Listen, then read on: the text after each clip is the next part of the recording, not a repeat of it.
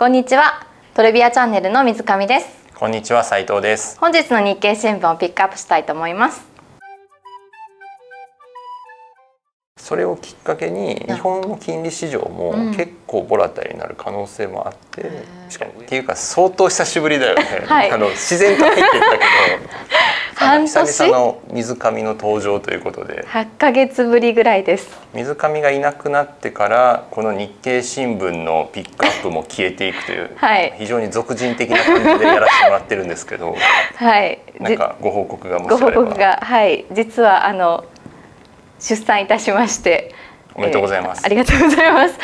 育休産休に入っておりましたまあ、ことまた今後ちょっと復帰したりするタイミングでこういうのを取っていきたらいけたらなとは思っていたり、はい、あとあの日経新聞のコーナーっていうのはこれからちゃんと復活させようと思っていまして あの水上以外にもあのちょっと新しいスタッフもはい。入ったので、はい、やっていきたい交互期待で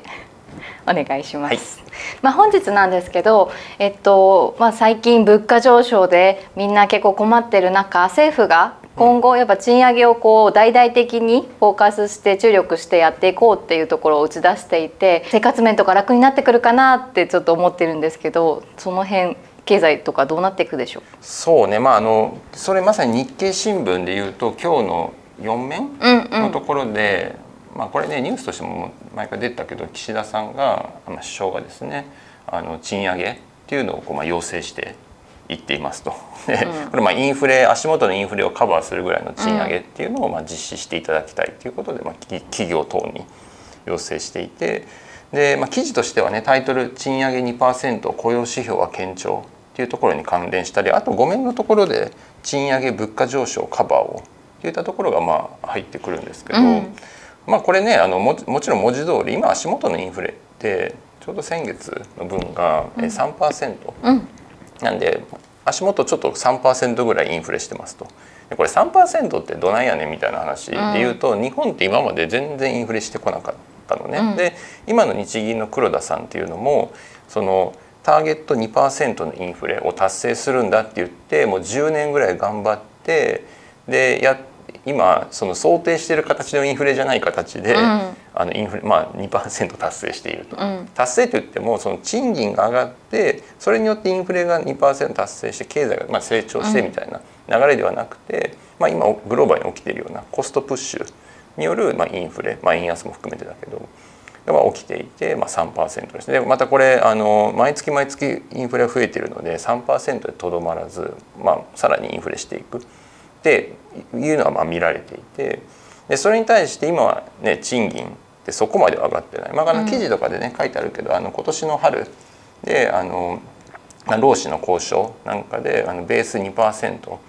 の、まあ、賃金上昇っていうのが、まあなんかこうね、あの合意しましたよみたいなのがあってただそれにとどまらずあの今後あのまあ、迫りくるインフレを考えるともっと上げていってねっていうのが首相の要請ですと。うんうんでこれまあそれ聞くとふんふんそうなんだみたいな、まあ、た確かに最近さインフレして物の値段どんどん上がっていくから、うん、いやそれは給料増えないと生活は苦しくなるばかり、うん、っていう、まあ、論調が、まあとまあ、論調というかまあそれはそうだよねって話なんだけど、うん、まあ、それに対してやっぱりその、ね、何もしなかったら、まあ、首相というか政権としても支持率もどんどん。下がっちゃうしであのインフレを防ぐっていうのもそうだけどプラスアルファやっぱり賃金も上げていくことで人々の生活っていうのを、まあ、そのインフレに合った形にしていこうっていうとまあそうだよねなんだけど、うん、でもこれそんな単純じゃないのは、賃金を上げると 当然インフレって加速するのね。うんうん、要するに賃金が上がるとさそれだけ購買力上がるから、うん、物の値段ってまあ当然上がっていくわけなんですよ。だから、もともとだからそれを目指したしね。賃金が上がって、まあ、経済が良くなります。そうすると経済大きくなるからいいっていうふうに理解してまあもちろんね。だからその順番としては経済が良くなって景気が良くなってきて賃金が上がってその結果インフレになるみたいな。まああのちょっと庭手の卵みたいなのは確かにあるんだけど、うん、あのっていうのは常に全てが相互に影響しているからね、うん、だからどこが起点かっていうのは難しいんだけど、うん、あのまあ賃金が上がっていくことででただ結果的にインフレにもそれを跳ね返ってくる。っていう流れなんななのであのベースとしては。なんで賃金を上げれば上げるほど当然インフレってより加速していくのね。うんはい、ただまあさはさりながらそのそれを吸収できるぐらいの賃上げをまあしてくださいみたいな話ではまあ確かにある。うん、でまあもちろんね首相がそれしてくださいと言ってじゃあ日本の企業は全員ね分かりましたなんてなるわけがないって言ってあれなんだけど別にあの全部がね国策企業じゃないから、当然その個々の企業のあれによるけども。やっぱりその価格転嫁もまあ、インフレがしているからコストも上がってるけどもちゃんと製品価格に反映させて、価格転嫁して利益を出していくことで、まあ、そのその分賃上げも、にも反映させてくれっていう、まあ、そういう話なんだけどそれって結局インフレをそれなりに招くっていうのが、あの実はそんな単純なで難しいポイントで。で、それでじゃあ何なのみたいな、うん、っていう話でどうなっていくのみたいなでいうとこの2ページ目にこの記事、うん、なんで日経の新聞今日は割とそのインフレとかのまあ今日だけじゃないけどね、はい、まあ、インフレの話がまあ多い中であの複数の記事が実はリンクしていたりとか。はい。いうのでこの2ページ目でこの市場混迷金融に地殻変動っていう、まあ、記事。これなんか金利がこんなに変動する未経験のトレーダーが金融機関にやっぱ多いからこの金利がどんどんどんどんこの変動している時に適切にポジションを取って、うん、あのリスクテイクも含めてだけどコントロールできるかっていうのがやっぱり不安だよね。とかこの金利が変動する時代においてやっぱりそこのなんかオペレーションも含めてだけど、うん、金融機関にとってなんかちょっとこうまあ未知の経験ってことじゃないんだけども慣れてないっていうところでの不安リスクがあるよねみたいな。ことをまあちょっと書いていてでこれ金利の話なんだけど、うん、結局何かっていうとインフレが原因なんだよね。うんうん、インフレがします、うん、なのでインフレを抑えるために金利って上げていく。うん、で今のところ日本ってそれはしてない？ゼロ金利。そう。あのインフレは確かにしてるんだけども、でもこれはコストプッシュインフレでこのコストプッシュもあのまあ、一過性に近いから、うん、あの別にすぐ金融緩和やめることもしないし、うん、じゃあ賃金見たら賃金上がってないよね、うん、だからやっぱり賃金上がってないんだったら金融緩和しなきゃいけない。で、まあ、これが基本的な日銀の今のスタンス、うんまあ、それが正しいかどうかともかくとして今のスタンス。なのであの今はそうなんだけどもただ賃金も上がっていきますと、インフレもします。賃金もしますとなるとさすがにもう日銀としてはその金融緩和を続けていく必然性がなくなってくる。もともとインフレターゲットを達成してる賃金も上がってるんだったらまあ別に緩和しなくていいよ。ねと。でむしろ緩和してるとどんどんどん あの加熱させ必要以上に加熱させてしまって、より激しいインフレを招くから、やっぱりそのインフレをコントロールするという意味で金融引き締めの方に動いてくる。ってなるとこの10年強というかというかもっとかもしれないけどもその緩和日銀の緩和、うん、金利って右肩下がりだと思った時代から急に上がってくる、ね、でその緩和から引き締めになってくるっていうのが、うん。まあ、相当ぶりなので。なるほど。そっか新しい局面になっていてそれが結構複雑だから、まあ、その引き締めしたり緩くしたりする人たちがこうどどうジャッジしていくのかがちょっと難しいですっていう。そうね。まあだしその金利の市場のボラティリティに慣れてない、そのトレーダーというか金融機関のそのまあ金融機関で当然あの債券とか国債とかいっぱい持ってるので、ええ、そのリスクコントロールが適切にできるか、まあ、金利が上がっていくってことは国債の値段は下がっていくっていうことを意味してるので。うんあのそれをちゃんと適切にコントロールできるのかっていうのを含めてなるほど。今までは国債今までっていうかまああのそうねあのこの2010年代っていうのは、うん、国債って持ってれば値段上がってるのね。金利が低下していくから、うんうん、だからもう基本的に値段上がりますみたいな。あのまあちょっとちょっと極端な話をしてるかもしれないけど、ね、基本金利が下がる局面っていうのは、ね、国債値段は上がっていくのでそんなに頭使わなくていいというのか、うん、まああの落ち着いたボラティティの中で、まあ、要はずっと値段が物の値段が上がっていく中で、あのまあ、やりくりする。のが急にやっぱり金利が上がりだすと今までと全く逆回転の向きっていうその動きの中でリスクコントロールしていくっていうのが割とその金融機関にとってもチャレンジングなかもしれないっていうところで、まあ、怖がってるっていうその2ページ目の記事で、まあ、あのこれまあ金利なので当然インフレと金利って密接に関係してくるので、うん、さっきのこの賃金上昇なんかっていうのは結構その日銀の政策に効いてくるポイントなのでですよね。あのあもちろんインフレあの別のねそのマーケット振り返りの1週間のコーナーとかでもずっとねインフレとか金利の話してるんだけど、うん、あの単純にインフレを見るだけじゃなくて特に日銀が重要視してるのはやっぱりその賃金なんだよね。うんうん、だから賃金が上がらない限りは金融緩和するんだっていうのはある意味一つのこう大義名分にもなってるんだけど、うん、賃金が上がり始めたら差にあらずだから。だからそれこそ本当のトリガーになり得る。なるほど、まあ、もちろんその時にインフレしてないと意味ないんだけどね、うん、でもインフレしてるからこそ賃金も上げ上げるっていうこの動きが本当になんでなんだまあ岸田さんの一声でわってなるとは限らないけど、うん、まあ、少なくともそれがより後押ししていくっていうふうになればそれをきっかけにやっぱりこういった金利日本の金利市場も結構ボラタイルになる可能性もあって、うん、しかも上方向にね、うんうん、ということは国債は値段が下がるということなので、うんうんうん、まあそれは確かに未知の世界。これ不動産市況だって人事じゃないし不動産って常に借金して買うっていうのがベースだから。ねまあ、住宅ローンもそうだけど不動産キャッシュで買う人ってまあそんなにいないでしょ。でこれは別に人だけじゃなくて投資家もそうなんだけど基本的にレバレッジって言って借金をして不動産買って不動産って安定した利回り商品だけど、まあ、それを利回り商品の利回りをさらに高めるためにレバレッジって言って銀行から借りて買うっていうのが普通、うん、ところがその金利が上がってくるってなると急にその魅力的だった不動産投資があの、まあ、金利が上がっていくと手取りが少なくなってくる。うんってなると次その不動産を買う人っていうのはさあの一定のリターンを確保するためにはそもそも買い値自体を下げていかないと確保できないよね、うん、ってなってくると不動産市況にもちょっと怖い。確かにとか、でもこれね不動産市況が怖くなるって本当にそれはちょっと危ないことだから。だから当然それはしないような金融政策にはなると思う、うんうん、その辺の見極めが結構大変だよっていうそうね。だからあのだからそれで金融日銀はそういうふうな政策、まあ、つまり金利は上げるっていうか引き締めには動くけど、うん、短期金利厳密に言うと短期金利は長期金利とかいろんな金利があるから、短期金利は引き上げない。けど長期のところをいじるとかっていうのは全然あると思ってて、ただとはいえそれをいじっていくと短期金利が上がるリスクも含めて、うん、それをマーケット参加者である金融機関は、うん、まあちょっと慣れてない世界線なわけよねもはや、うん、十数年。そういう世界線じゃなかったから、だからちょっと怖いんじゃないっていう記事ですね。あの別にあの金融機関の人が、いや本当にそれでリスクやであ金融機関でまあ僕から僕がそういうことを今言ってるわけじゃないんだけどね、記事としてはそういう内容。なるほど。投資家目線で置いた時にじゃあ今後そのなんかちょっと局面を迎えるタイミングって何をもってどどう判断したらいいんですか、えっと、うん、まあ、これは毎週の動画というかあのコーナーでも言ってる話と、うん、まあ、似たような話になっちゃって申し訳ないんだけどやっぱりインフレは絶対、うん、だからその毎月ねその日本の CPI っていうのが発表されるけど、まず CPI がどんどん右肩に上がっていってるっていうのは金融政策が変わる。もう一つのきっかけには間違いなくなりますと。で日本に限って、まあ、日本に限ってじゃないね、まあ、これグローバルはそうなんだけど特に日本で大きな変化がありえるとしたらプラス今さっき言った賃金、うん、賃金の上昇率がぐっとあの見込めると、うん、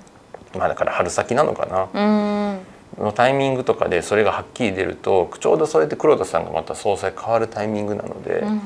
あの新しい総裁っていうのは、まあ、ある意味さ黒田政策今まで自分がやってた政策じゃないしね、うん、だからそういう意味では心機一転考えるきっかけにもなりちゃうし、まあ、それちょっとテクニカルなタイミングの問題も含めて、うん、あのインフレと賃金、うん、まあ、日本だと賃金だと4月とかっていうのが多いと思うんですけど、まあ、そのタイミングのっていうのはより大きな変化。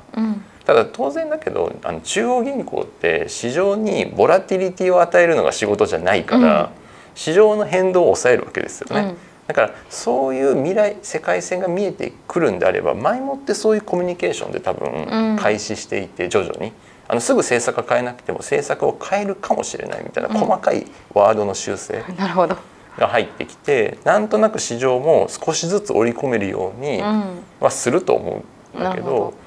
ただこの金利のね上方向にっていう変動が未経験な、うん、そういったコミュニケーションした時に徐々に頑張ってはしてコミュニケーションは丁寧にしたつもりでも、うん、マーケット参加者がなんかどう動くか。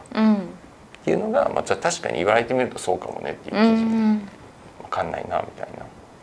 でこれで言うと金融機関ってどこみたいな。っていうこう疑問になってくるんだけど、まあ、当然あの銀行はしかりだし、あと政府とかね保険会社とか。っていうのは結構巨大なとこだよね。うん、であの金利これ今これ話してるのって金利っていうとさなんかこう我々のさ個人の感覚で言うとローンの感じにしちゃうんだけど、うん。はい、というよりかは国債とかね、うん、債券債券の券が何だろうチケットの券の方の債券市場の話をしていて、で債券市場の金利がどんどん上がっていくっていうとこってあの実はその主体が銀行だったり保険だったりで、うん、なんかこうい,、まあ、いい悪いって言ったらあれだけどもそのちょっと効果は違ったりするのは、銀行とかだと銀行とかまあ保険の方が分かりやすいかな。保険ってほら生命保険でさ、うん、あの基本加入したらさ、まあ、加入してる人しない人いると思うけど、うん、まあ、加入したらその、まあ、積み立て型みたいなのがあったりして、うん、まあ、大体その予定運用利率みたいなのがあるんですよね。まあ、だから今だと全然ないんだけど、まあ、大体そのこう払ってるお金に対して保険会社が運用してくれますみたいな。でその利回りって、まあ、大体こう決まってるんだよね。はいだからその解約したら解約返礼金っていうのが入ってくると思うんだけど、まあ、その分ちょっと増えてるみたいな。うん、でただそれが期間としてはさもう20年とか30年とかでしょ、うん、あのまあ、30代の人がもし入ったりしたらね。はい、でだからももっと長いかったりするから、まあ、入ってすぐ死んじゃったりしたら別だけど、はい、あのまあ、マスで見たら相当長い期間ですと。はい、でそうすると長期の金利が上がれば上がるほど、やっぱり保険会社にとってはありがたいんだよね。はい、だって国債で、ね、運用してたら、うん、まあ、国債って基本無リスクなはずだから、うん、無リスクだからその分の金利収入をもらっとけばさあのお客さんにはさあちゃんと予定通り運用しました、うん、この利回り出てお客さんに約束してる利回り以上の利回りを無リスクでもらえたら、もうハッピーなわけじゃん、はい、例えば。だから国債の金利がやっぱり上がれば金利上昇すればすればしかも長期がね、すればするほどそれは本来は運用しやすくなるよねっていうところでその保険の価値、うん、保険契約の価値っていうのがまた出てきますよねみたいな。うん、っていうのであの基本的にその長期金利が上がると特に保険の株っていうのは上がりやすい、うん、保険のその価値が出てくるからみたいな。だって保険って契約したらさ基本的にはさ僕も2 3 0年払わなきゃいけない、はい、まあ、もちろん解約すら別だけど、うん、まあ、基本払い続ける、まあ、なかなか解約しないでしょうし、ね、うん、で。それその入ってくるお金をさ長期で運用していくみたいな、うん、運用しやすくなってくる、はい、っていうのがまあ保険だったりするんだけど、まあ、一方でそのなんだろう銀行とかだと、まあ、もちろん普通に預金してていや銀行に預金をね、うん、20年間預金してますかってももちろんざらにあるけど、でもそれってさ別に20年間ずっと入れてるかどうかは限らないっていうかさ銀行会社いつ抜け出すか分かんないから、うん、ま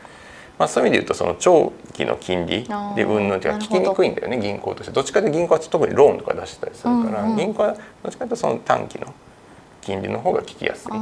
かったりもするしあと一方で国債を持ってたりするから銀行は当然ね、うん、あのまあ、ローンだけじゃなくて日本国債を通してしてますと。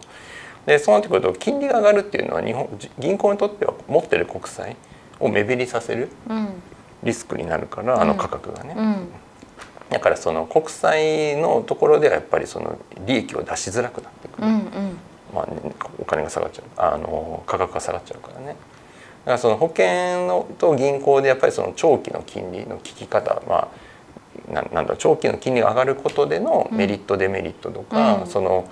その効き方プラポジティブな効き方っていうのが変わってきたりとか。っていうのがあったりして逆にあの保険なんかは短期金利が上がってもそんなに意味ないっていうか。うん。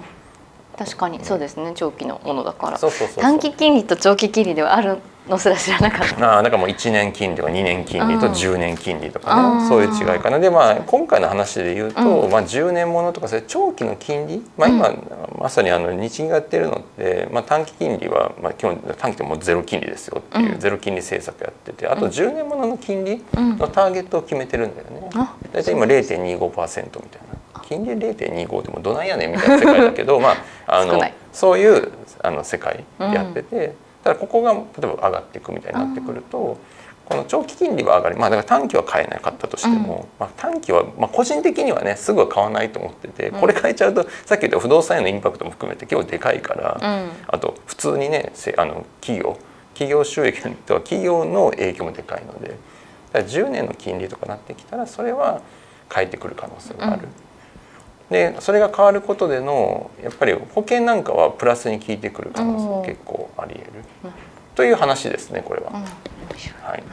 というあごめんなさい。ちょっとその金融機関ってどないやっていうのは金融機関のその、なんだろうこう性質プロファイルによるその違いっていうの、うん。うん、まあ非常に簡単ですけど。なるほど。一括りに金融って言ってももうちょっと分けるとその短期金利長期金利どっちが効いてくるかによってちょっと色分けがありますよという、はいまあそんな記事ですかね、まあ、2ページ目4ページ目5ページバラバラに書いていく実はその辺って本当は絡んできたり一本駆使させますというそんなご紹介でございました。はい面白いと思ったらいいねチャンネル登録よろしくお願いします。お願いします